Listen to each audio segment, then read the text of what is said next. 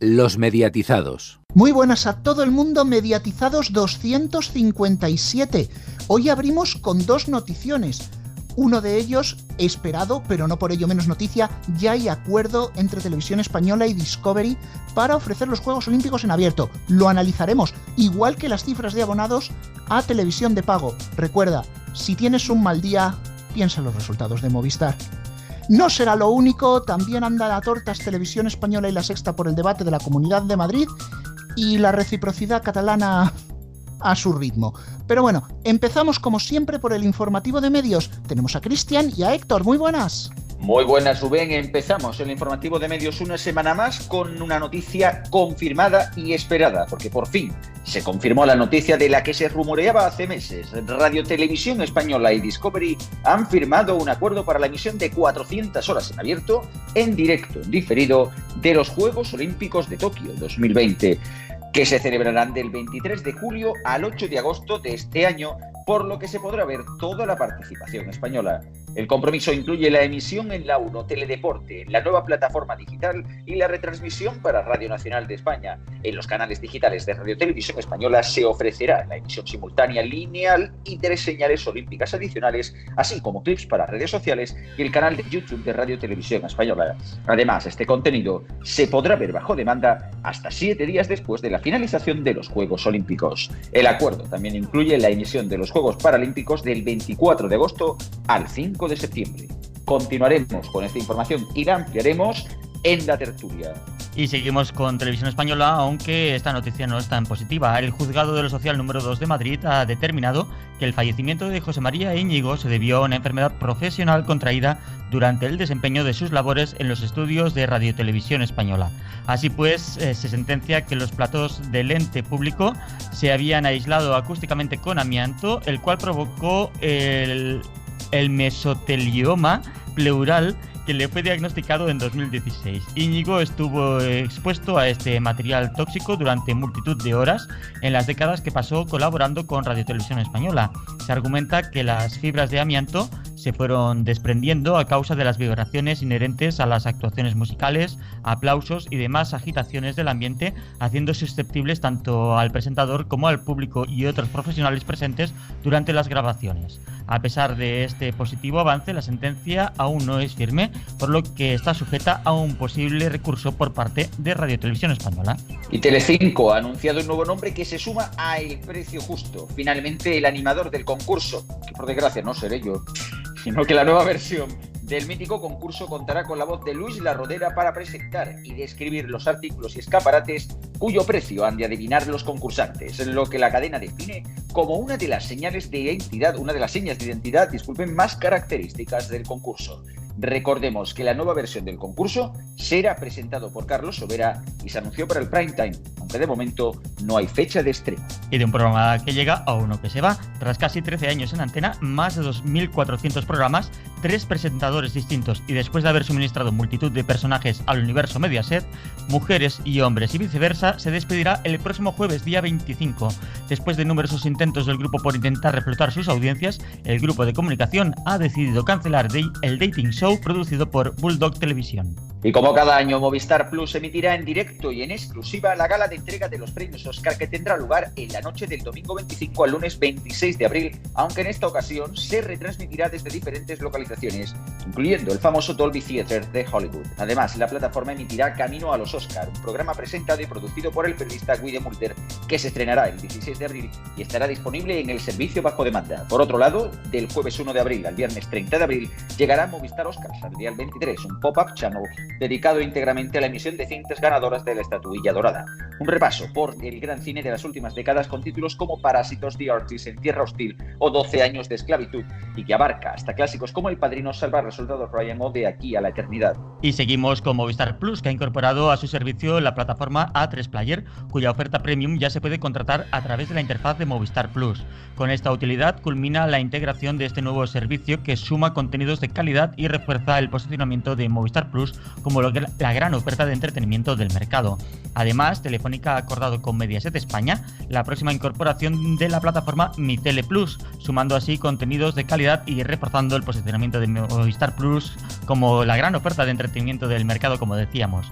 Mi Tele es una plataforma de televisión que ofrece la posibilidad de ver los canales lineales de Mediaset España, así como todos los contenidos VOD del grupo en cualquier momento y desde cualquier dispositivo. Y por otro lado, la Agencia Española de Protección de Datos, AEPD, ha impuesto una multa a Vodafone España de más de 8 millones de euros por haber vulnerado diferentes normativas de, eh, de este ámbito, al haber llevado a cabo acciones de marketing y prospección comercial a través de llamadas telefónicas y envío de comunicaciones comerciales electrónicas. Entre 2018 y principios de 2020 recibió cerca de 200 denuncias. La sanción está derivada de la utilización de bases de datos personales para distintas acciones comerciales. Y terminamos con MediaPro, que busca ayuda para reestructurar su deuda financiera y mantiene conversaciones con la Sociedad Estatal de Participaciones Industriales, la SEPI, para solicitar acceso al Fondo de Apoyo de Solvencia de Empresas Estratégicas, según ha avanzado el diario Expansión. La compañía audiovisual arrastra una deuda de 920 millones de euros y busca un apoyo transitorio que le permita hacer frente a la crisis económica del COVID-19. En esta línea, la solicitud de ayuda a la SEPI podría ascender a 300 millones de euros. Además, la compañía se ha puesto en contacto con sus accionistas, así como con algunos grupos de capital riesgo, para inyectar recursos en la empresa sin haber llegado todavía a un acuerdo. La empresa, que cuenta con 8.000 trabajadores, 5.000 de ellos en España, afronta una pérdida de ingresos derivada de la suspensión de las competiciones deportivas y la paralización de las actividades audiovisuales. Hasta aquí el informativo de medios. Más noticias en neo.es con dos y en todas nuestras redes sociales, en Twitter arroba neotv y arroba los mediatizados, así como en nuestras respectivas cuentas de Facebook y en el canal de Telegram de los mediatizados. Muchas gracias Antonio, como siempre te saludo con la frase. Muy buena. Esa frase que está en la memoria de todos nuestros oyentes. Y además de Cristian y Héctor, se incorporan ahora a la mesa Alfonso, muy buenas. Muy buenas tardes y alguien que está renovando el carnet de mediatizado, Francisco Garrobo. Muy buenas. A ver, yo hice el chiste de si tienes un mal día, piensa en los resultados de Movistar. No es broma. Ya hemos conocido los resultados de las tres grandes operadoras de televisión de pago de este país. Vodafone sube 46.000 abonados en el último trimestre de 2020. Orange, por su parte, sube 9.000. Pero Movistar se deja 70.000 abonados. El dato es malo, pero hay una cosa, la primera cosa que, que nos da en la cabeza es decir, las dos grandes plataformas que están apostando por el fútbol, como son Movistar y Orange, una se pega un descalabro y la otra hace un plano, mientras Vodafone sigue su subida y ni se inmuta. Si recordáis la tertulia de la semana pasada de que Orange se quería bajar del fútbol, las cosas empiezan a cobrar un poquito de sentido. El dato de Movistar es doloroso, pero es mucho más doloroso si miramos las circunstancias relativas. Pensad que en ese cuarto trimestre de 2020 han vuelto todas las ligas, ha vuelto la Champions, ha vuelto la UEFA, la Europa League, han vuelto la NBA, la ACB, todas las grandes competiciones deportivas. Movistar ha hecho unos desembolsos enormes, no solo en deporte, que se, ellos eh, se autodenominan el estadio más grande del mundo. También lo ha hecho en cine y series. Y no ha funcionado, no ha servido para nada. Pero para que ya os hagáis una idea aún más grande de la magnitud que tiene esto, fíjate Garrobo que me he ido no al informe de Telefónica, porque solo aparecen los más recientes, me he ido a la hemeroteca a buscar los datos históricos, la serie histórica a pelo, y tenemos que decir que con esta bajada de 70.000 abonados, no solo ya que Movistar pierde el listón de los 4 millones, lo pierde a lo grande, estaba en 4 millones 5 mil, sino que vuelve al nivel de abonados que tenía a principios de 2018, tres años atrás en el tiempo, y aún más. Para encontrar una bajada de este calibre en la cifra de abonados de Movistar, nos tenemos que ir al otoño de 2015 en plena integración de Canal Plus. ¿Quién diría que no lo está disfrutando, eh? eh qué hostia. Eh, qué hostia. No, yo creo que, creo que estamos delante de, una situación muy clara y es que em, estamos empezando a vivir una crisis. una crisis económica y a quien le va a afectar más va a ser a la televisión más cara. Y esa es Movistar. Y aquí nos encontramos y hay gente que va a lanzar el fútbol y va a decidir, pues que bueno, pues mira, sin fútbol pues también se puede vivir. Cuando tú dices, hostia, Orange está planteando bajarse de fútbol, es que se debería bajar de fútbol hasta Movistar. Tal y como está la situación, yo no sé cómo nadie va a apostar por, por meter dinero en el fútbol en esta próxima, en esta próxima subasta. Es que me sorprende, solamente hay que ver cómo Movistar ya se ha desprendido de la Fórmula 1 y no me extrañaría que empezáramos a ver volar más, más contratos en los próximos meses. Yo creo que Bundesliga y el Calcio van a salir por patas y, bueno, yo creo que la CB la mantendrán, la NBA la mantendrán y jugarán a lo mínimo, a la Liga, a la Segunda, a la Champions, a la UEFA, ACB y NBA. Lo mínimo que necesitan para seguir siendo una plataforma. Todo lo demás, a volar. A volar. Estoy convencidísimo. Leíamos la semana pasada, en 20 minutos, sacado la noticia de SportU, este titular. La generación Z pierde interés en el fútbol. Las redes, Netflix y los eSports en el punto de mira. Según el presidente de la Asociación Europea, dice que un 40% de los Europea de clubes, perdón, un 40% de los jóvenes entre 16 y 24 años no tiene ningún interés por el fútbol. La cosa con esto es, como bien dices, si se suma una crisis económica, unos precios altísimos de los paquetes de televisión debido a la burrada de dinero que se está pagando actualmente por los derechos deportivos y la no comparecencia del resto de, actores dentro del tema de los derechos deportivos, la pregunta y más bien la, digamos así, la obviedad es cuándo narices Telefónica va a dejar de meter dinero a fondo perdido en algo que no tiene sentido ahora mismo. Lo lógico, visto la situación, sí que, claro que evidentemente hay audiencias con los partidos de televisión, es que lo ven un millón de personas, tal y cual. Un millón de personas es la misma audiencia que hacían antes del confinamiento, cuando todavía en las calles se podía ir a tomar un café a la hora que te saliera de las narices, en una terracita. No como ahora que estamos con el, como en el patio del recreo, que se acaba el recreo a las 10 y se han acabado. Así que, claro, estando en esta situación de pandemia, que vamos a ver cuánto, cuándo acaba, cuándo acaba, sinceramente, eh, si, yo fuera telefónica, empezaría a hacer recortes a lo bestia y empezaría a dar estos derechos a Dazón o a cualquier plataforma similar. Aunque visto lo visto, la que quizás pueda tener más papeletas para poder hacer este cometido sea Dazón, con su consiguiente rebaja en el precio de los derechos. Sinceramente, yo estoy con, con Garrobo en esto y creo que Movistar tendría que reformular clarísimamente su oferta si no quiere que, este agujero de dinero llamado Movistar Plus eh, siga haciendo tal destrozo en las cuentas de la, de la empresa que al final acabe cargándosela. Pues sí, estoy de acuerdo en que gran parte de culpa de estos resultados los tendría el, COVID, la, pandemia. Eh, y la verdad es que eh, sí, Movistar está apostando por el deporte eh, en un año donde las competiciones han estado paradas, eh, se están recuperando poco a poco, se están todavía recuperando partidos que se han tenido que anular en, algún momento y tal.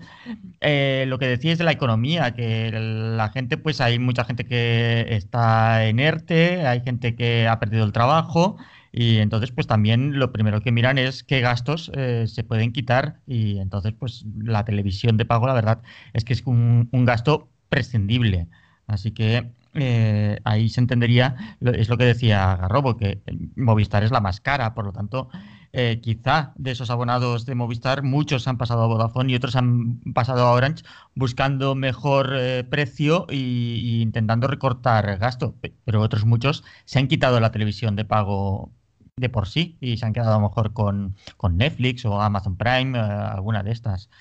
Y la verdad es que eh, Telefónica, Movistar, está reaccionando últimamente. Ya vimos la semana pasada en el informativo de medios que va a poner Movistar Plus Lite a, aquellos que tengan una tarifa de datos limitada en, en, en móvil con Movistar. Por lo tanto, van a intentar crecer vendiendo su televisión fuera de, su plataforma. Veremos cómo les resulta.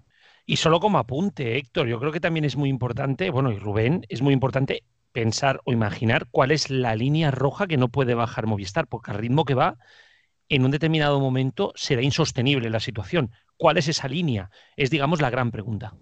Pues como último apunte muy rápido te diré, que este año Movistar ha perdido unos 150.000 abonados, la mitad de ellos en el cuarto trimestre.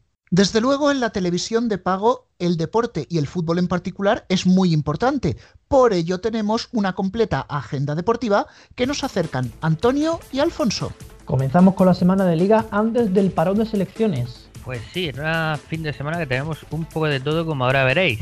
Llegamos a la jornada número 28 de la liga, con todo cada vez más apretado. El sábado a las 4 y cuarto, Celta Real Madrid, y el domingo cerrarán la jornada el Atlético de Madrid a la vez a las 6 y media y a las 9 de la noche la Real Sociedad contra el Barcelona. Los tres hemos en la liga. En la segunda división se juega la jornada número 30 y destacamos el español Logroñés el sábado a las 9 de la noche en Gol. Por su parte, en la Liga Femenina se llega a la jornada 23 con, por ejemplo, el Sporting Huelva Atlético de Madrid el sábado a las 12 de la mañana. En el fútbol extranjero tendremos los, cuartos de final de Copa en Inglaterra y en el resto de países en Liga. Pues sí, tenemos los cuartos, aunque sin campanadas. Eh, comenzamos por la Copa Inglesa, que podréis ver en Dazón, como ya sabéis. Los dos partidos más destacados son el Everton Manchester City el sábado a las 6 y media y el Leicester Manchester United el sábado a las 6 de la tarde. También se recuperará algún partido pendiente de la liga. En Alemania se disputará el Bayern de Múnich Stuttgart el sábado a las 3 y media y ese mismo sábado a las 9 menos cuarto en Italia se juega el Inter Sassuolo. Por último, el domingo a las 9 de la noche jugarán el tercero y el segundo de la liga francesa que están empatados a puntos, Lyon-PSG. Los tres partidos los televisa Movistar Liga de Campeones. La Euroliga de baloncesto llega ya a la jornada 30 y la ACB va a aprovechar toda esta semana para recuperar partidos.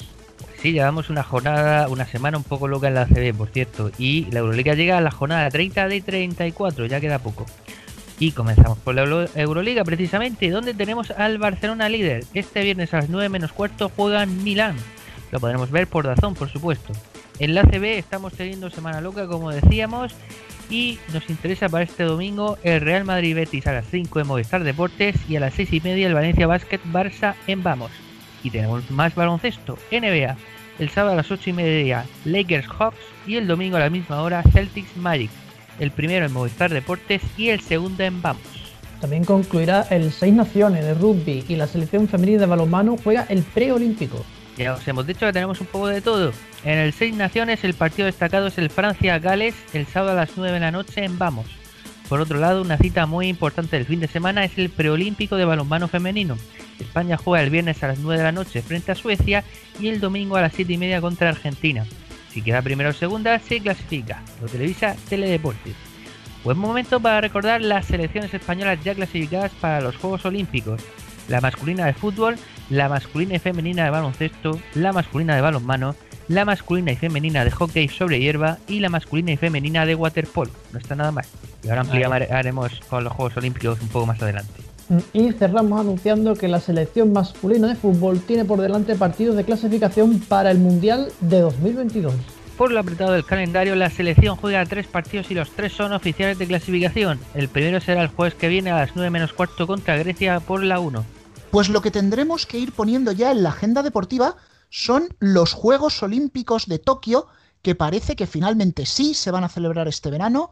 Será a finales de julio, primeros de agosto, y tenemos una noticia largamente rumoreada, largamente esperada, todo hay que decirlo. Televisión Española será la opción para ver los juegos en abierto.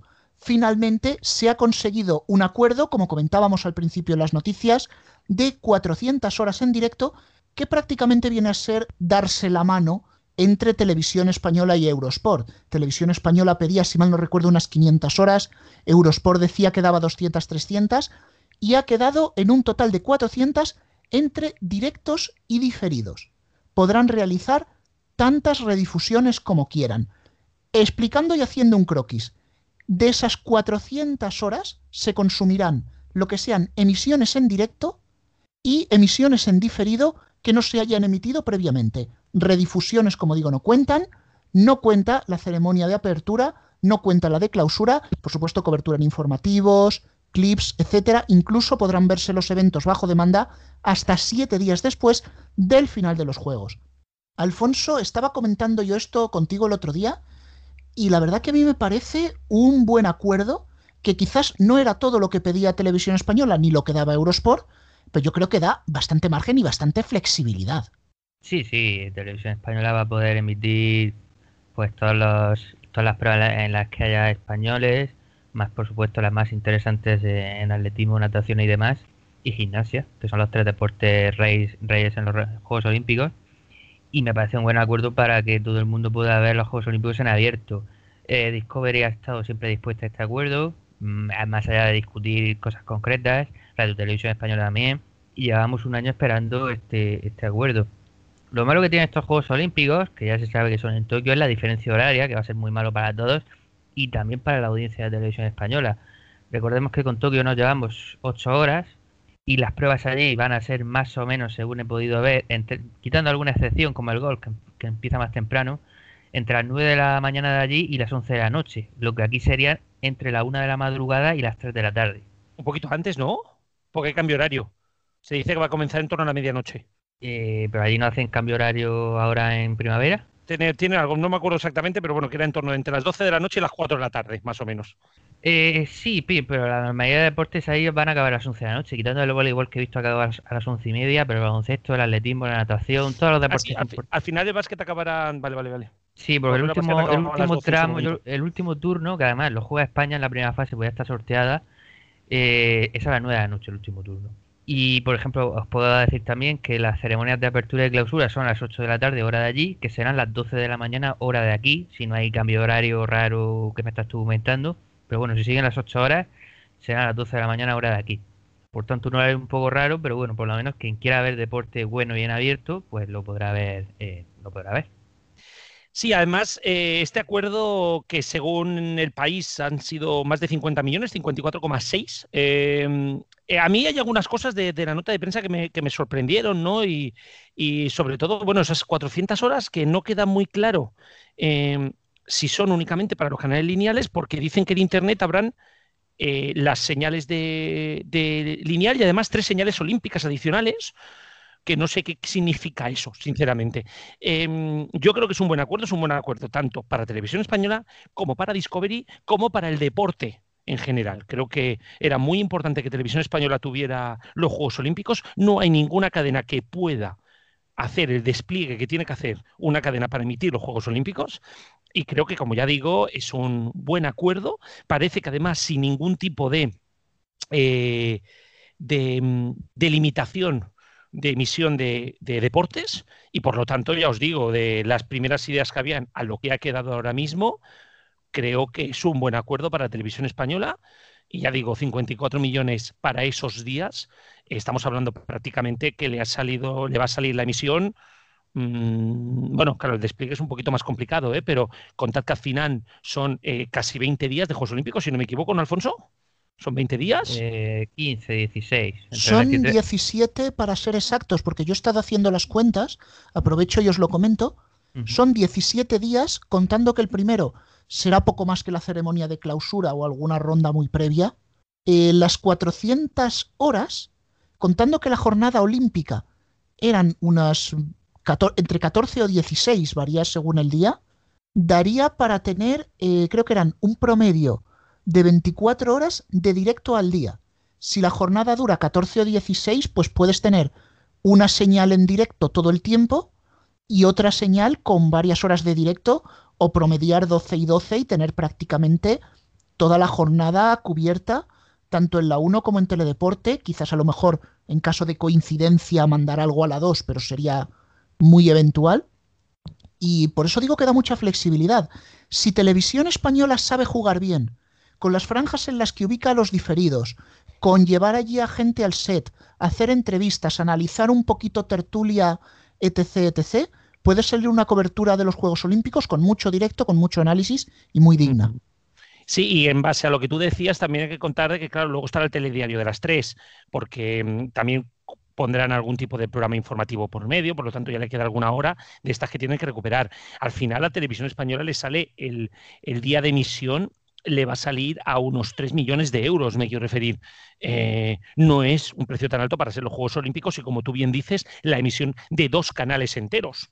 Porque Teledeporte estará a las 24 horas del día y Televisión Española, estoy convencido que a partir de las 10 de la noche tendremos siempre el partido de básquet de España o de Estados Unidos en diferido y a partir de las 12 de la noche comenzará la cobertura hasta las 4 de la tarde. Ahí, ahí quería yo llegar, Garrobo, porque estaba analizando lo que decíais de los horarios, aunque puede variar.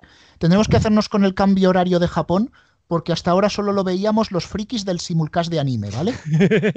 Pero eh, si son, más o menos son los horarios que indicáis, eh, acabaría hacia las 2, 3 de la tarde. Puedes hacer lo mismo, un programita, un programita de análisis, meter alguna pieza, porque el telediario va a las 3 en la 1 y sabemos que eso es sagrado. Pero la duda que yo tengo y os planteo sería la del Prime de la 1, porque el telediario te acabará a las 10, de 10 a 12. ¿Podría programar la 1 un Prime potente con alguna película potente para enganchar a la gente que se quede a la medianoche ya con los juegos? ¿O creéis que hará lo que dice Garrobo, que poner algún partido importante en diferido esa hora? No tendría, no tendría ningún sentido, te dejo Alfonso, no tendría ningún sentido no emitir los partidos de básquet que España y Estados Unidos siempre van cruzados, no emitirlos a las 10 de la noche. Alfonso. Sí, supongo que será así, pero eh, respondiendo primero a esto último que estáis comentando, eh, tampoco la 1 siempre ha estado emitiendo durante todo el día durante los Juegos Olímpicos. Eh, todo el día lo, lo, emitía, por lo menos hasta ahora ha sido así, era Teledeporte o la 2 en su momento, hace años, y luego la 1 emitía las horas, claro, la 1 emitía las horas centrales del día, pero ahora no va a haber horas centrales del día con el horario de Tokio, con lo cual es muy difícil saber exactamente lo que va a hacer la 1. Y como también comentaba Rubén, como tercera señal muy esporádica, la 2 incluso se utilizaba alguna vez para los deportes de equipo. Decir que me ha pasado por aquí una notita, Héctor, que ahora en primavera nosotros tendremos cambio horario, pero ellos no, con lo cual serán 9 horas de diferencia y no 8. ¿No estaba yo equivocado? Efectivamente, a veces hasta es una persona listica, aunque no lo parezca. y con lo cual aquí va a ser más o menos entre las 12 de la noche y las 2, 3 de la tarde el horario de emisión. Eh, enlazará con el telediario, que eso es bueno. Yo creo que a las 4 lo hará Televisión Española. Estoy, estoy haciendo ciencia ficción, ¿eh? Mm. pero yo creo que siendo horario de noche y horario de mañana, la 1 levantará su parrilla entera levantará su parrilla entera. A las 4 de la tarde sí que emitirá todo lo que son telenovelas y tal, porque eso sí que engancha a la gente mayor y tal. Telediario por la noche y a partir de las 10 de la noche, cobertura. Ojo, cuidado, no me extrañaría que de 10 a 12, eh, en vez a lo mejor de emitir eh, un diferido entero, hagan un programa especial y de 10 a 12 hagan, digamos, el, eh, el programa resumen que se suele hacer en la mm. noche, que lo hagan eh, antes de empezar el día, ¿sabes? El resumen del día anterior. Pero Televisión Española yo creo que la 1 se va a volcar porque no tiene mejor contenido y con ese precio es tontería gastar un euro en prime time y Teledeporte las 24 horas del día en bucle. Y yo creo que la 2 tendrá incluso algún tipo de contenido extra. Estoy convencido también. Ah, perdona que me interrumpa un segundo. Antes se me olvidó comentarte las tres señales que decías tú que te extrañaban. Imagino que eso se refiere a la página web de Radio Televisión Española. Sí, sí, sí, pero ¿qué tres señales? ¿Será deporte en directo? ¿Es lo típico de los resúmenes que va haciendo el COI eh, del de esto? Es que es lo que me extraña. Sencillamente eso. El máster de deporte. O incluso poder emitir a través de Internet los Juegos Olímpicos de la 1 Teledeporte y demás, porque son derechos aparte, si mal no recuerdo. No, no, no, no. Ya han dicho que van a ser las emisiones de, las de los canales lineales más tres señales. Que ya te digo, lo que hace el, el COI tiene un canal que se llama Canal Olímpico, que emite entrevistas, reportajes. Que tiene su versión en YouTube, por cierto. Exactamente, y a lo mejor no se extrañe que sea esto, ¿eh? que podamos tener o podamos ver estos, estos, digamos, extras que muchas veces se quedan ahí que se puedan emitir. O que incluso Televisión Española haya comprado para emitir deportes alternativos y que le den la señal para Internet de deportes alternativos. No me extrañaría, ¿eh? En plan vela, en plan, eh, ¿sabes? Todas estas cosas. Veremos a ver, veremos a ver, porque a mí lo que me da miedo es que este acuerdo deje muy por detrás otros deportes que pueden ser muy potentes y que visualmente pueden llegar a ser eh, algo muy novedoso como pueden ser el, el, surf y la escalada, que yo creo que prácticamente no tendremos visibilidad. Pero bueno, se irá viendo. Yo sí que estoy de acuerdo que la 1 entre Telediario 1 y Telediario 2 sí que era una programación más generalista, pero lo que tenemos ahora programado es una pequeña pausa y a la vuelta muchos más temas.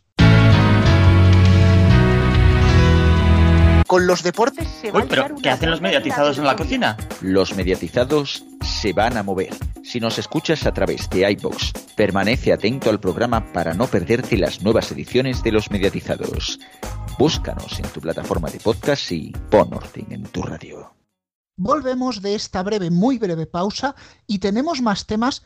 Aquí, Garrobo, vas a estar en tu salsa literalmente. Ay, ni te cuento. No, no, no en tu salsa y, en lata, pero eh, sabemos todo lo que ha pasado en la Comunidad de Madrid y el que no lo sepa, hay muchos medios que han dado cumplida información, pero a nosotros lo que nos interesa es la batalla de los debates en televisión Garrobo, esto a mí me está recordando mucho lo que sucedió en las últimas elecciones generales, que la sexta quería el debate decisivo en exclusiva, se le metió por medio televisión española y vimos unas actitudes por parte de A3 Media de silenciar el debate de televisión española, ningunearlo, decir a sus acólitos que nos pusiéramos a ver 45 revoluciones, que, que, que tenía bemoles decir aquello, y televisión española tener su debate el día de antes. Mm, parece que la historia se va a repetir con los candidatos de la Comunidad de Madrid. Sí, la historia se repite, aunque yo tengo que hacerte una corrección. Rubén, has dicho de que todo el mundo sabe lo que ha pasado en la Comunidad de Madrid. No, yo creo que nadie tiene ni puta idea de lo que ha pasado en la Comunidad de Madrid. Pero bueno, vamos, vamos al tema. Eh, realmente nos encontramos de nuevo en, estas gana, en esta gana de de generar polémica por un tema que no debería de generarlo. ¿Qué ganas tiene todo el mundo de cerrar la campaña electoral con un debate? Será la primera vez en la historia de unas elecciones que yo recuerde que se cierre la campaña en un debate. No es normal que si las elecciones son el, el martes, estemos cerrando con un debate el domingo en, prime time teniendo que cerrarse antes de las 12, porque si no, la Junta Electoral va a crujir a todos los partidos y a la propia La Sexta o Televisión Española en caso de que se emita. Y hostia, si siempre vais a emitir debates, lo más normal sería que las dos cadenas llegaran a un acuerdo y estas elecciones eres tú y las otras elecciones soy yo. En este caso, creo que la sexta acertadamente jugó la baza primera, parece que ya tenía cerrado la participación de todos los partidos, salvo uno, desde la convocatoria de elecciones y Televisión Española lo mandó hace tres o cuatro días. ¿no? Esto hace que ya digo de que parece que Televisión Española tendrá que volver a agachar las orejas y ponerlo eh, en una fecha diferente a la de la sexta.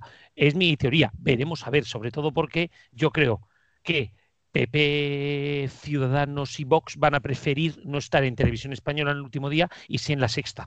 La pregunta que cabe hacerse con todo esto, con esto que has mencionado, por cierto, Carrubo, es en Estados Unidos, por ejemplo, con el tema de la Super Bowl, se van turnando cada año entre las cadenas de televisión. porque aquí no se hace lo mismo? Bueno, porque allí se van turnando, no allí se van turnando porque la Super Bowl es carísima. Claro, es carísimo. Pues vamos a ver, en el caso, por ejemplo, de los debates políticos, evidentemente esto tiene que ser por orden ministerial o cualquier cosa, que tenga que hacer que hacerse mediante, mediante alguna participación gubernamental. Pero en casos así, yo creo que lo más obvio es el mezclar la iniciativa pública y la iniciativa privada. Es que lo que no puede ser es que estemos aquí con la tontería de la sexta tiene que ganar porque sí. No, la sexta no tiene que ganar porque sí. La sexta tiene que ganar una vez y otra vez tiene que ganar televisión española. Lo que no podemos es darle siempre el juguete al mismo. Es que ya vale ya de darle siempre el juguete al eh, mismo y que siempre estén los mismos. Pero creo que aquí también entra en una, en una base que la sexta siempre se mueve rápido la televisión española tiene que llegar a unos acuerdos en dirección, mientras la sexta, el director de informativos, pues decide el día del mismo de la convocatoria de elecciones llamar a todos los partidos y decir que quiere el debate ese día. Y aquí es donde está la diferencia. La cosa está también en eso. También la cosa está en que si tú tienes. Esto es como lo que siempre se quejaban los, los fans de Antena 3 de radio. Es que la cadena SER tiene mucho más postes que la COPE, que luego se demostró que no. Pues esto más o menos es igual. Pues claro, si la sexta tiene más mano en el gobierno, como siempre pasa con todas estas cosas, al final la que va a tener la sartén y el mango va a ser siempre la misma. Así que si, volve, si volvemos otra vez con el mismo rollo de la sexta como la CNN española, pero metiéndote chusqueros programas, como la CNN americana, al final acaba dándose el caso de que realmente la única opción para estar un informado en los debates, aunque no te gusten los presentadores, aunque no te guste el formato, aunque no te guste lo que sea, va a tener que ser la sexta. Y es que eso no es así. Eso es un agravio comparativo grandísimo cara a la televisión pública, la cual, por cierto, pagamos entre todos. Los debates, como los partidos de España en, las eliminatorias para el Mundial, se tienen que dar de forma pública y tiene que ser algo que se debe de dar por el interés general, no por el interés de A3 Media de intentar rascar cuatro anuncios a coste más barato que los que te ponen en YouTube. En fin, que ya veremos qué días acabamos agendando este debate. Pero una agenda que está mucho más clara es la de Neo. Adelante Héctor y Antonio. Vuelve la agenda de Neo ya sin ningún incendio de por medio esta semana. Sí, menos mal, pero bueno, ya estamos aquí con más series, cine y mucho más para ver en casa. Bueno, ¿con qué empezamos? Bueno, sigue tú que me están llamando por teléfono. Pues justo con eso comenzamos, con Apple TV Plus, que estrena su adaptación de la serie francesa Calls de Canal Plus Francia. Se, se, trata de un thriller que fusiona géneros y consta de nueve entregas. Cada episodio relata un misterio oscuro y dramático que se desarrolla a través de llamadas telefónicas, aparentemente normales y sin conexión entre sí, que, que rápidamente se vuelven de lo más surrealistas a medida que los personajes se enfrentan a experiencias cada vez más inquietantes. Lo transgresor de esta serie es que es como si estuviéramos escuchando conversaciones telefónicas a modo de radionovela y nuestro televisor o el dispositivo que utilicemos solo tiene en pantalla una serie de imágenes abstractas. La serie llega este mismo viernes al servicio ofrecido por la marca de la manzana. Eh, ¿Ya has terminado tu llamada, Antonio? Sí, sí, sí, sí, ya estoy aquí. Y espero que no tenga nada de thriller. Bueno, seguimos ya que vamos de plus a plus. Veo por lo que toca, ¿no? Pues sí, pasamos de Apple TV Plus a Disney Plus, donde tras la finalización de La Bruja Escarlata y Visión, se estrena este viernes la nueva serie de Marvel Studios Falcon y El Soldado de Invierno, que contará con seis episodios y en la que los dos protagonistas, que se unieron en los momentos finales de Vengadores Endgame, forman equipo en una aventura global que pone a prueba sus habilidades y su paciencia. Que por cierto, esta serie tenía que estrenarse antes que WandaVision, pero la pandemia hizo que se retrasara el rodaje y su estreno. ¿Cómo se nota que esta es semana clave de estrenos? Porque los de Netflix tampoco se quedan atrás, con una serie bastante esperada. Efectivamente, se trata de Sky Rojo, que llega a Netflix también este viernes a partir de las 9 y un minuto, que hacía semanas que no lo decíamos, ¿eh?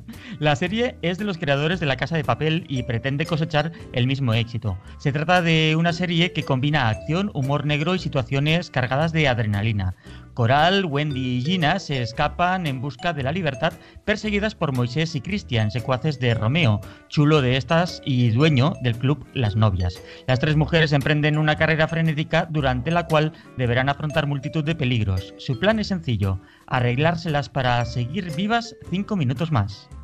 Pues a ver si tienen el mismo éxito mundial y dan el pelotazo, aunque difícil lo tienen. Oye, aparte de este viernes, ¿se estrena series algún otro día de la semana? Sí, por supuesto, no todo es en viernes. Por ejemplo, la segunda temporada de La Amiga Estupenda, que llega a Paramount Network el lunes a las 8 y cuarto de la tarde y se podrá ver completa esa misma semana, ya que se emitirá cada tarde a esa hora a razón de dos episodios al día, por lo que el jueves llegará a su fin con la emisión de los capítulos 7 y 8. Y recordemos que Paramount Network lo emite en SD, o... así que quien así lo quiera ver puede ver la serie en HD cada día a las 10 de la noche en Pluto TV Series, también a razón de dos episodios al día o recuperar todos los episodios en el bajo demanda de Pluto TV. Y ahora sí, nos vamos ya al cine. Eh, ¿Tienes cuatro horas libres? Eh, últimamente voy poco pillado, creo que no. Pues lo decía porque es lo que dura la nueva versión de la Liga de la Justicia que se estrena este mismo jueves en HBO España, el Snyder Cut, como lo han venido a llamar. Bruce Wayne está decidido a asegurar que el último sacrificio de Superman no ha sido en vano y une sus fuerzas con Diana Prince para reclutar un equipo de metahumanos junto al que proteger al mundo de una inminente amenaza de proporciones catastróficas. La tarea resulta más difícil de lo que Bruce imaginó, ya que cada uno de los reclutas debe enfrentarse a sus propios demonios del pasado para poder seguir adelante, y así agruparse y formar una liga de héroes sin precedentes. Menos mal, cuatro horas, menos mal que esto no se emite en abierto. ¿Te imaginas esto en publicidad? Seis horas por lo menos. Bueno, vamos del cine y del cine moderno nos vamos al cine clásico al cine clásico de TCM, que este martes rinde homenaje a Elizabeth Taylor y es que se cumplen 10 años desde que nos dejó y el canal quiere recordarla emitiendo una selección de sus mejores películas, de las películas más destacadas, como son Reflejos en un ojo dorado, La gata sobre el tejado de zinc, Ivanhoe, Quien teme a Virginia Woolf, de repente el último verano y Cleopatra, además del documental Selección TCM Elizabeth Taylor. Pues con Elizabeth Taylor terminamos. Espera, espera, espera, que quería decir que la semana pasada tuve un lapsus cuando hablábamos de Brian Cranston y dije que salía en Beta Sol cuando quería decir Breaking Bad. Pido disculpas a todos los fans, pero un lapsus lo tiene cualquiera. Ah, vale, sí, fe de ratas. Fe de ratas.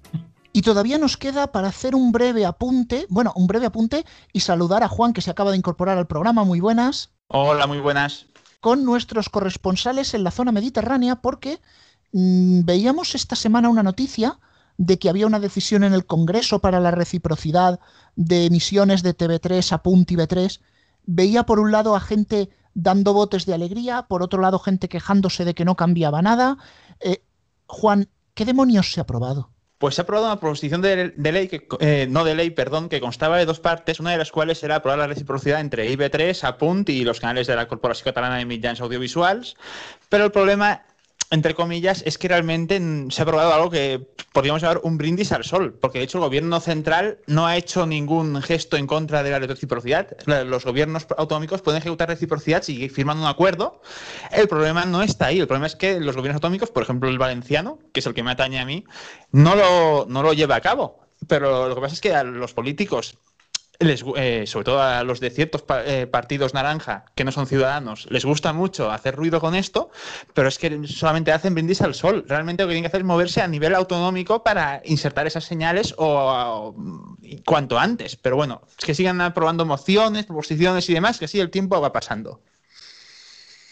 No sé, yo creo que, esta moción, esta moción puede ser importante sobre todo porque, porque además reconoce el derecho de las administraciones a comunicarse entre ellas en, en, catalán, en valenciano, ¿no? Eh, porque hasta ahora se decía que no, en Cataluña y Valencia no se podían comunicar en catalán. Porque, sí, bueno, pero eso es otro tema. Sí, no, no, pero que la ha incluido esta moción, ¿no? Y por otra parte, por otra parte también es un gesto por parte del Partido Socialista que es al final quien tiene que aprobar la única cuestión que hace ahora mismo que no se pueda aprobar, que no se pueda emitir o que no se emita TV3 en el País Valencià y es el segundo multiplex para Valencia. Lo que pide, la, lo que pide la Generalitat Valenciana es una cosa, la Generalitat eh, lo que pide es que no apreten el multiplex valenciano, sino tener un segundo multiplex para poder poner TV3, 324 seguramente el K3 e IB3, que es una cosa, me parece, bastante lógica también, ¿no? A partir de aquí veremos a ver, pero esto yo creo que tiene que ponerse en condiciones para que el gobierno del Estado por fin dé ese segundo múltiplex tan pedido para el país Valencia. Yo solo añadiré que actualmente en la Comunidad Valenciana ya se podría eh, ejecutar la reciprocidad, igual que se está produciendo en, Baleares, donde ya reciben los canales de Cataluña y en Cataluña reciben una versión de IB3, que es la IB3 Global. Pues aquí se podría hacer algo similar y podríamos tener incluso las emisiones de los tres territorios al mismo tiempo, con una estructuración del multiplex tal como lo tienen en Baleares. Podríamos tener un canal en HD que sería el propio, el de APUN, cuatro canales en SD, entre ellos podría estar IB3 y podrían continuar estando la 8 y BOM, el TV3CAT y podría haber sitio incluso para tres radios, APUN, eh, Cataluña Radio y IB3 Radio. Yo ahí lo dejo. Con la cooperación esa del, multiplex Balear se podría llevar a, a la comunidad valenciana la misma configuración y obtener toda la reciprocidad sin ningún otro multiplex. Pues yo creo que se nos está haciendo un poquito tarde ya, así que va siendo hora de saludar a Pala. Muy buenas. Muy buenas a todos. Y eso significa que empieza el medio informativo. Una sección de utilidad y servicio público. Como siempre. ¿Qué tenemos hoy? Bueno, e, esta vez no va a haber ninguna oferta de empleo, todavía. Qué pena. Sí, porque bueno, a, un reportero del 24 horas lo has suspendido de empleo y sueldo, pero volverá, así que todavía no es vacante. Sin embargo, vamos a ofrecer hoy cursos de formación. Ajá. Profesional. ¿Vamos a llevar dinero, dinero también por detrás?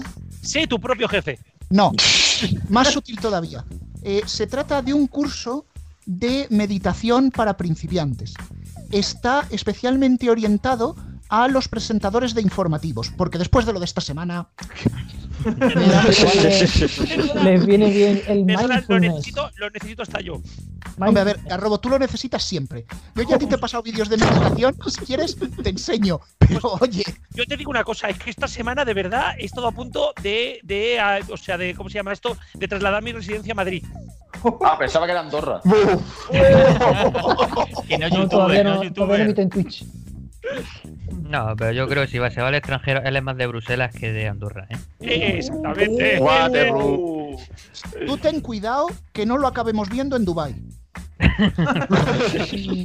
Oye, pues si me vacunan. Pues tampoco tan mal, ¿verdad? Pues, vamos ya con el medio informativo de hoy y vamos a hablar de radio musical. Bien, hace falta. Ah, raro. ¿Existe? Buena pregunta. Sí, a ver, todavía existe la radio musical, ¿vale? Sí, no está muerto como Leticia Sabater. Mañana tienes una querella.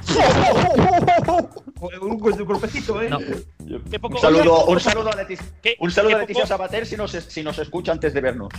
qué poco, sí. Qué poco ojo has tenido con este chiste. Totalmente, es que vamos. Joder. Donde pongo el ojo, pongo, pongo otra cosa, ¿sabes? Voy a, voy a hacer como que no he oído ese comentario, ¿vale? Sí, Vale. sí, sí. Cerremos, sí. Los, cerremos los ojos y Ah, pasemos. Pasa, pasa, pasa. Como los Men in Black, mira al pajarito y no lo recordarás, ¿no? Bien. Sí. A, a lo que estaba. Eh, resulta que ya se ha presentado y dentro de poco va a salir a la venta el nuevo recopilatorio de los 40, con un concepto innovador. Sí, va a meter nada más una canción que es la de Blinding Light, ¿no? De buscar ser fiel a la emisora, este nuevo recopilatorio eh, tendrá en tres CDs 60 ediciones de Blinding Lights. Ostras. Muchas versiones, ¿no? Ah, Hay He ganado, hay he ganado la presión. No, no, no, no, no, pala, no, no, no, no, no. En la emisora que suena, el radio edit, ¿no? Pues 60 veces el radio edit. Hay que ser fiel a lo que suena en la radio. Ah, yo pensaba, que le iban a pedir, yo, yo pensaba que le iban a pedir que le iban a pedir una versión a Leticia. Venga, Bueno, bueno, No bueno. Bueno, el chiste, de, pega el chiste de verdad es que siguen sacando el recopilatorio todos los años todavía a los 40, ¿eh? Eso sí es verdad. Sí, No, sí, sí, y el, no, el chiste, no es que, chiste- el chiste no, no es que sacan el recopilatorio, el chiste es lo que vende. no, el, el chiste, lo increíblemente es que la gente sigue comprando eso, pero bueno. Joder. Perdona, la gente sigue comprando los discos de Operación Triunfo que quieres. Mm, Mira, los discos los compran tres. O sea, Entonces, para, que, el- para que más o menos hagáis una idea, para que más o menos hagáis una idea, si nosotros mañana sacáramos en Compact los mediatizados, vendrían más que muchos discos. No, no, no. Si sa- lo que sacamos es en vinilo, que es lo que se lleva ahora. Claro. Es muy caro, es muy caro el Ahora le ha vinilo. dado todo el mundo a hacer vinilos. Bueno, no sé, no, da igual. Si son el 50% del mercado en España, pues normal.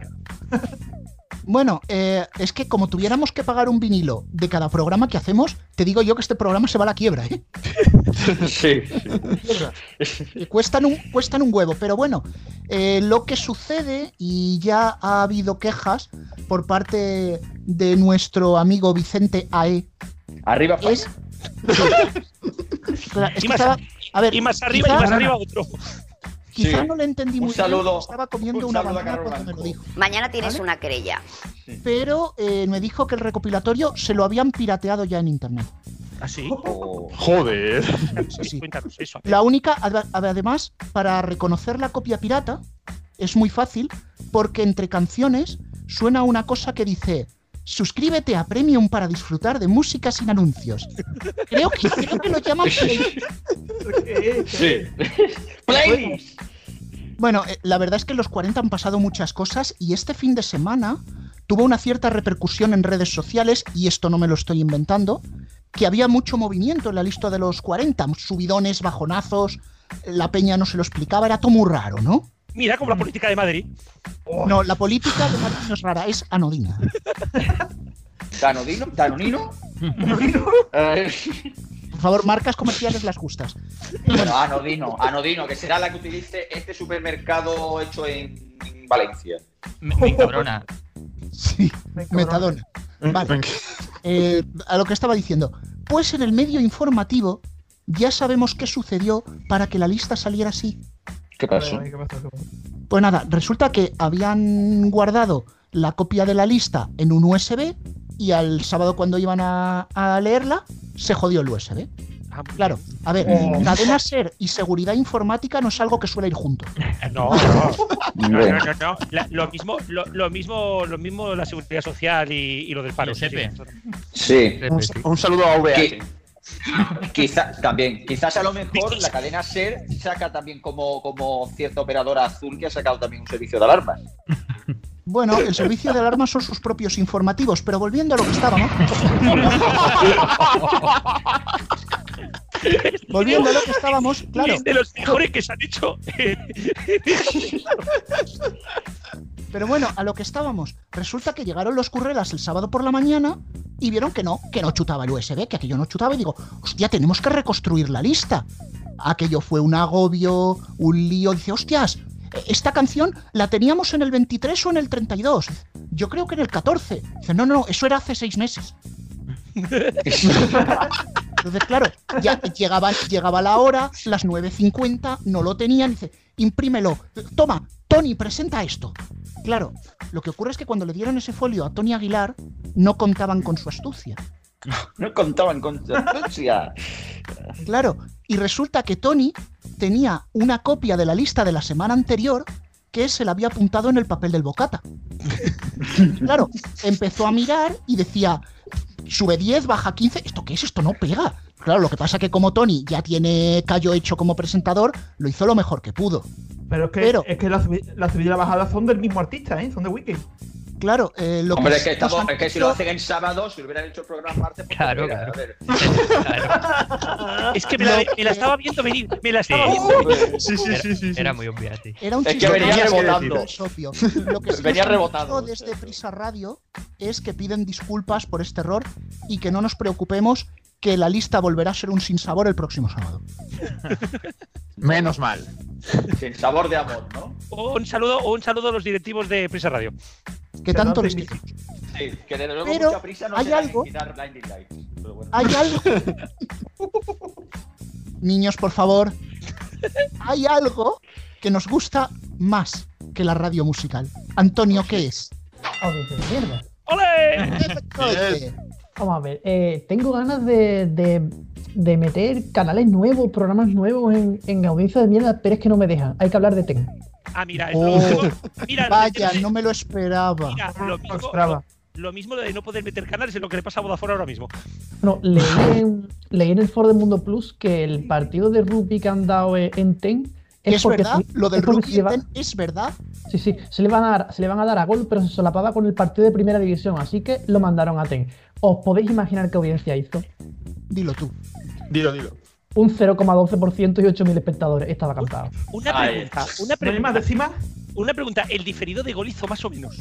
Nos, lo dieron diferido en gol Sí. partido, más vale, más vale que lo porque sí. si no. No, lo dieron Vamos. diferido gol también. A ver, esto hay que tener presente una cosa. Esto te pasa por no cuidar a tu público. Porque ¿qué es lo que funciona en TEN? Los crímenes. Pues ya está. Haber puesto cerrado. rugbistas asesinos, gente que se ha matado haciendo rugby, un rugbista Oye, que- atracado, que el rugby es un deporte de contacto, rugby. También te digo, también te un digo, deporte de contacto. También te digo que no vi, no vi este partido, pero si la calidad de imagen era como la de otros años que han emitido rugby, eso sí que es un crimen, te lo puedo asegurar. También es verdad.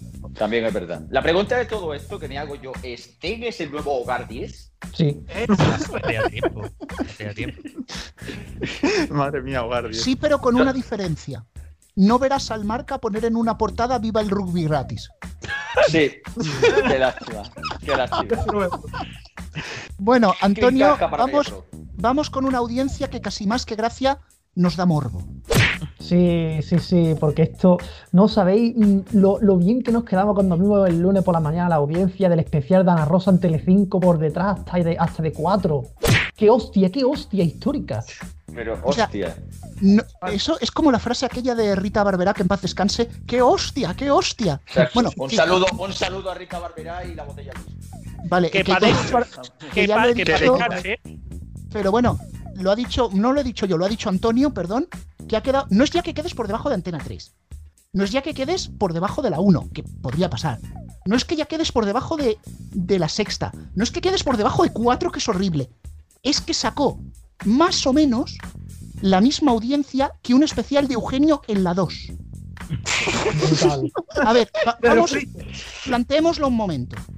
¿Saben aquel que que va a Ana Rosa a grabar un especial a un hospital privado? Y se mete en la sala A del hospital. Toda la tarde en la sala A del hospital. Y cuando sale, se encuentra al celador de la sala B. Y le dice a este celador, ¿qué pasa? ¿Es que somos negros?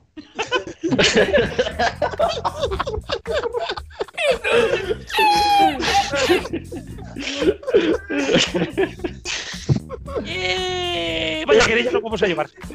Sí, sí, sí. Cuidado, Ana Rosa. Ay. Que no le co- Hay que No reconocer. vas, a, no- no vas a robar mucho, Ana Hay que Rosa. reconocer Ahora coge y ese dinerito se lo das a tu marido para que haga más casi, para que compre más hoteles en el Monopoly que se está montando en Cádiz. Que ya Eh, eso. Cuidado, cuidado, cuidado. Hay cuidado, que reconocer, hay que reconocer, hay que reconocer que eh, el, el ritmo de los chistes de Eugenio es el mismo más o menos que tuvo el programa de Ana Rosa. También os lo digo, ¿eh? Sí, Hombre, tampoco ver. esperar mucho ritmo de lo que era un public reportaje, básicamente. Sí. exacto. No, Esto más o menos que es como los Pero ojo, de ojo. intereconomía. ¿Qué, ¿Qué le esperas tú, sabes? Ojo, ojo Antonio, porque subimos la apuesta. Eh, y esto algunos, algunos no habéis visto el dato. ¿Os podéis imaginar qué es lo que haría este, este programa de Ana Rosa en cuatro? Tardría Pues- de pues ver la- audiencia, ¿verdad? Pues la audiencia de TEN, más o menos. Increíble. Eh, a ver, para empezar, repiten el programa en dos partes. O sea, ya esto, es- ya esto es cutre. Bueno, la segunda parte la ponen el jueves madrugada al viernes a la una de la madrugada. O sea, no tenemos audiencia del programa porque el, el pro- es después de, este- de que estamos haciendo este programa. Pero la primera parte la pusieron el martes. Hizo un 2,4. Ah, bueno, estaba verás. Es que la han partido en dos porque se creían que era como la película Titanic y efectivamente ha sido como Titanic por ese hundido. Exactamente. Alfonso habla poco, pero las tiras siempre Sí. vienen. ¿eh? No, Exacto. yo voy a, voy a decir otra decir cosa. Que esto es, podrían decir que esto es como la película El hundimiento, pero entonces ya empezaríamos a hablar de política y como que no. No, voy a cambiarte el tema, Cristian. Bloqueados por el muro hacía más en esa franja. Es verdad. Es verdad. Dejemos a los muertos en paz. Exacto. Qué ganas, qué ganas de hablar de muertos, como diría Alfonso. Exacto. Y esto. Sí, Es que esto, hablar de cuatro, de ten, en fin. Bueno, Esas cosas eh, que están intubados. Sé que os lo estáis pasando muy bien, pero os tengo que pedir un, e- un ejercicio de reflexión. Pensad en una palabra. Vamos a la carta de Radio Chips. Podcast. No la he escuchado ni yo, así que va a ser con vosotros. Hola Rubén, hola Antonio, Genu Garrobos, hola al Actual Garrobo y a todos los que os quedáis en la parte más sui generis del programa. Ya os dije que este año tenía un leitmotiv, la burbuja podcastera. Hace un tiempo en Twitter entré en una discusión en la que venía a decir que Podium Podcast era escuchada por cuatro gatos. La directora del Cotarro me dijo que eso era una falta de respeto, que tal, que cual, bueno. A ver, yo os conté hace años que eso de la palabra podcast es lo que ahora se empeñan en llamar radio a la carta. Y también os he contado que los que curan en podcast, por un lado, se aprovechan de los datos de la radio a la carta para decir que mogollón de gente oye podcast, pero luego les sabe malo que les recordemos que sobre todo ese volumen es de gente que escucha programas de radio que se han perdido ese día. Además, muchos se consumen esa misma semana o ese mismo día cuando están frescos. Y si nos basamos en lo pasado, los podcasts estrella, sin querer serlo, son los de Iker Jiménez y Juan Antonio Cebrián. Lo teníamos todo muy chungo para conseguir los programas, pero la gente nos los bajábamos de donde fuera para conseguirlos. La cosa no era solamente poderlos escuchar, sino es que además la gracia estaba en poseerlos. Porque quizá no es tanto el formato, si es podcast o no, sino el contenido, la forma de hacerlo o el interés que suscita. Y en eso, de hacer programas, producirlos y demás, los ases siempre han sido pues las propias radios. Queridos amigos de las innovaciones, la SER, después de sacar Podium Podcast, resulta que ahora saca SER Podcast, que es lo de los podcasts de siempre, pero en sencillo y con sus sugerencias. Vamos, lo de siempre. Pero nos lo venden nuevo. Más escueto todo, más sencillo, pero nada nuevo.